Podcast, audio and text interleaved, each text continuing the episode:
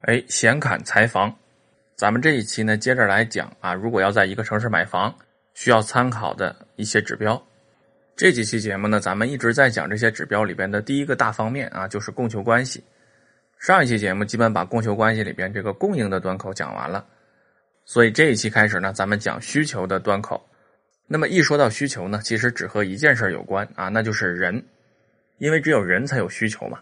而且对于房子来讲，它最大的作用就是给人住，啊，没有人的话，那这个城市的房地产市场呢，就一定不会很繁荣。所以在需求端口，咱们需要注意的第一个指标是什么呢？那就是这个城市的人口数量。呃，一般来讲呢，一个城市人口数量越多，这个地方的房地产市场呢，未来啊继续繁荣的可能性就越大。啊，不过这个事情是不是绝对的呢？也不一定，因为咱们讲供需嘛。供求关系啊，它是一体两面，供应和需求都是相对而言的，所以人口数量这个事儿呢也是一样，不但要看人口的绝对值，同时还要看供应方面的数据，然后两者之间进行比较啊，来综合判断。呃，举个例子，还是比如说东北吧，因为东北赛道比较熟悉。呃，东北的两个比较大的核心城市，一个是沈阳，一个是哈尔滨。呃，这两个城市呢。从咱们国家的这个城市序列上来讲，其实都是大城市这个序列里的，啊，咱们现在的城市分类一般是小城市、中等城市、中等大城市、大城市以及特大城市啊，它是这样一个分类。像沈阳和哈尔滨其实都属于大城市那个分类的，为什么呢？因为这个分类标准主要是以人口来进行划分的。像沈阳和哈尔滨呢，人口数量都不少，沈阳的城乡人口总数呢将近九百万人，呃，市区内人口将近六百万。哈尔滨呢比沈阳还多，哈尔滨的城乡人口加一起将近一千二百万，所以从人口数量的角度来看呢，这两个城市啊都是大城市，数量都不少，啊，但是他们的房地产市场未来的发展的趋势，是不是一定会很好呢？这个不一定，为什么？因为这两个城市的供应量太大了，虽然人口很多，但是在这种巨量的供应面前呢，这种需求能力显得是不足的。而且除了一个现有的供应量之外呢，还有一个潜在的供应量更要命，啊，像沈阳和哈尔滨这两个城市，他们城市所处的位置呢，啊，都是这种大平原地带，周边非常平整空旷，这个城市就像摊大饼一样，可以无限的扩出去。那么呢，这种潜在的供应量，实际上啊，对于他们自身看起来还不算少的这个人口来讲，其实是有压倒性的优势的。那么这样的城市，虽然人口数量很多。但是未来长期趋势来判断的话呢，啊，也不敢说一定就很好，或者说你在这样的城市买房，你只能怎么买呀？就只能买在它的核心地区，啊，核心地段不要往边缘买，啊，虽然它的边缘地区这个房子非常便宜，啊，像沈阳沈北新区一直往北走，作为一个省会，作为一个东北的一个非常重要的核心城市，现在还有四千多块钱的房子，好像说房价很便宜，但是对于这种类型的房子呢？如果你买来啊，就是想自己住，而且对于你自住来讲呢，啊，你也能觉得还算比较方便。比如说，你不用长途跋涉的每天赶到市里边去上班，啊，再比如说呢，你买这个房子周边的一些基础的配套还可以，啊，如果是这种情况下的话，啊，那你买就买了。但如果说你想在那儿投资，你说这房子便宜，啊，我就买一套投资，啊，那这就可能就是一个非常大的坑。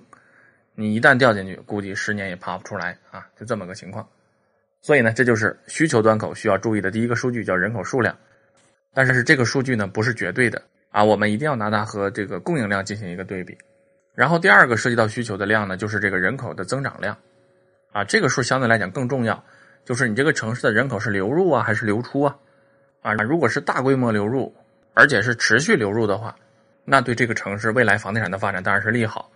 啊，尤其是这种人口流入的这种增长的速度，能够超过这个城市房地产供销比的增长速度，啊，那就说明是有投资价值的，啊，然后供销比是什么啊？听上期节目就行了。那那么这个呢，就是我们第二个需要考虑的人口增长量的数据。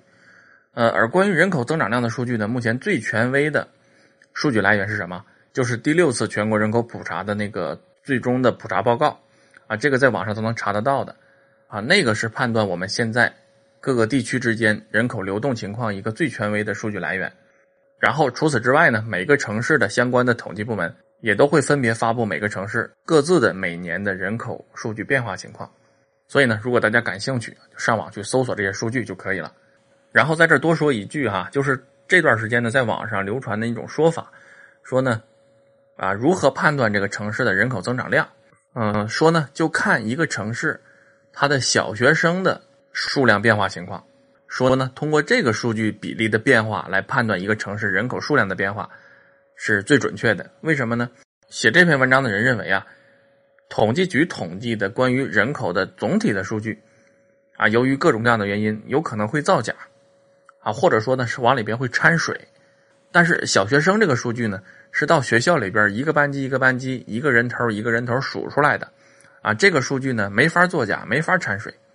或者说呢，关于人口数据，就算我想掺水，也不会掺到这一部分数据里边来。所以呢，我们就看这个数据啊，是最准的。它的数据怎么变，就证明这个城市人口的数据啊在怎么变。这种说法比较流行，呃，但是在菜刀看来呢，这样的方法其实还是值得商榷的。为什么呀？因为小学生这个数量的增长，其实和这个城市总人口数量的增长没有必然的联系。因为我们现在这个城市化，尤其是这些大城市和特大城市，它的人口增长主要是什么？是外来人口聚集，而这种外来人口聚集呢？并不必然的一定会把孩子也带到他所在的这个城市来，啊，当然首先前提是有孩子哈，啊，没有孩子当然就不带了，有孩子他也未必带，否则中国就没有那么多留守儿童的问题了。而这个小学生的人口数量的增长变化，它主要说明的其实是什么呢？其实说明的是这个城市的人口自然增长率的一个变化情况，啊，就是说大家到底愿不愿意生孩子。啊，但是以此来推断这个城市人口整体的增长变化情况，蔡导认为呢，这里边的情况太复杂了啊，所以呢未必能涵盖得了。所以呢，关于人口增长量这个数据，我们还是要去找统计局的官方数据，那个数据呢才是啊比较有参考价值的。好，第三个和需求有关的数据是什么呢？就是这个城市的人口结构。从人口的角度来看这个需求的话呢，一方面数量对它会起一个比较大的作用。啊，另外一方面，这个人口的构成情况，啊，其实也起到一个非常重大的作用，啊，那这个人口构成情况主要指什么呢？主要指这么几点啊，首先年龄情况是怎么样的呀？然后更重要的是一个啊，这些人口里边受教育程度的这样一个结构是如何构成的？啊，这个也很重要。然后再有一个呢，就是平时大家可能不太关注的一个指标是什么呢？就是当地高校的一个大学生的转化率和沉淀率，啊，这个指标也挺重要的。啊，咱们先说年龄，那肯定是越年轻越好嘛。越年轻说明这个城市越有活力，同时呢，年龄小意味着强劲的需求，啊，因为年轻人他需要买房子嘛，啊，然后受教育程度，受教育程度的结构当然是越高越好，啊，因为受教育程度高，往往意味着什么呢？啊，意味着这个群体在这个城市里边越稳定，同时意味着呢，这个城市的第三产业可能发展的更好一些，啊，因为第三产业往往。需要很多的这种啊，相对来讲素质比较高，这样的一些啊中高级的劳动力，啊，当然我们别一说这个服务业，大家一想都是酒店的服务员啊，饭店的这个传菜小妹啊，不都是啊？那只是服务业的一小部分。其实像什么金融产业呀、文化产业呀，啊，大部分的信息科技产业都算服务业啊。所以呢，受教育程度就很重要啊。然后除此之外呢，在人口结构里边，另一个指标。就是这个大学生在本地的转化率和沉淀率，啊也很重要，啊一线城市咱们就不说了，北上广深，他们本身的教育资源占的就比较多，然后呢这些地方的大学生毕业之后，基本上也都选择留在了北上广深这样的一线城市，而他们毕业之后选择留在读大学的那个城市，这个就叫高校的本地转化率，或者叫高校大学生的沉淀率，啊对于一线城市来说，这个指标当然是比较高的。而咱们这几期啊，聊了这么多，其实呢，主要聊的不是对一线城市的判断，对吧？一线城市没什么好判断的啊，因为一线城市判断起来的难度不是很大。现在的情况下呢，最不好判断的是二线城市。那么在这些二线城市里边呢，我们就可以关注一下这个大学生的本地转化率这个指标。如果这个指标比较高的话，那说明什么呢？说明这个城市本身还是有一定的吸引力和竞争力的。同学们在这个城市读完大学之后。他觉得呢，可以留在这个城市打拼一下，啊，而不一定非要去北上广深，啊，所以呢，这样的城市啊，自然还是有一定的竞争力，未来房地产发展的走势，应该来讲还是会啊有一定希望的。所以呢，年龄、受教育程度以及本地的这个大学生的就地转化情况，构成了咱们今天要说的啊第三个指标，就是人口结构。那么除此之外，还有没有其他的一些指标啊，可以供我们多角度的去参考一下呢？也是有的啊，因为需求嘛，人口的数量是一方面，质量是一方面，还有一方面是什么？还有一方面就是这个人口的购买力情况啊，这个也挺重要的啊。为什么重要呢？咱们就以北京为例。啊，北京这个城市，不论从哪个方面上来讲，都符合咱们之前讲过的啊，供应也好啊，需求也好啊，这些指标在北京这儿表现的都非常的强劲，啊，供应也少，需求量又大，啊，那这个城市还有什么好判断的呢？那按照咱们前面所有这些指标来讲的话，它未来一定是要涨的呀，而且可能涨的还幅度不小。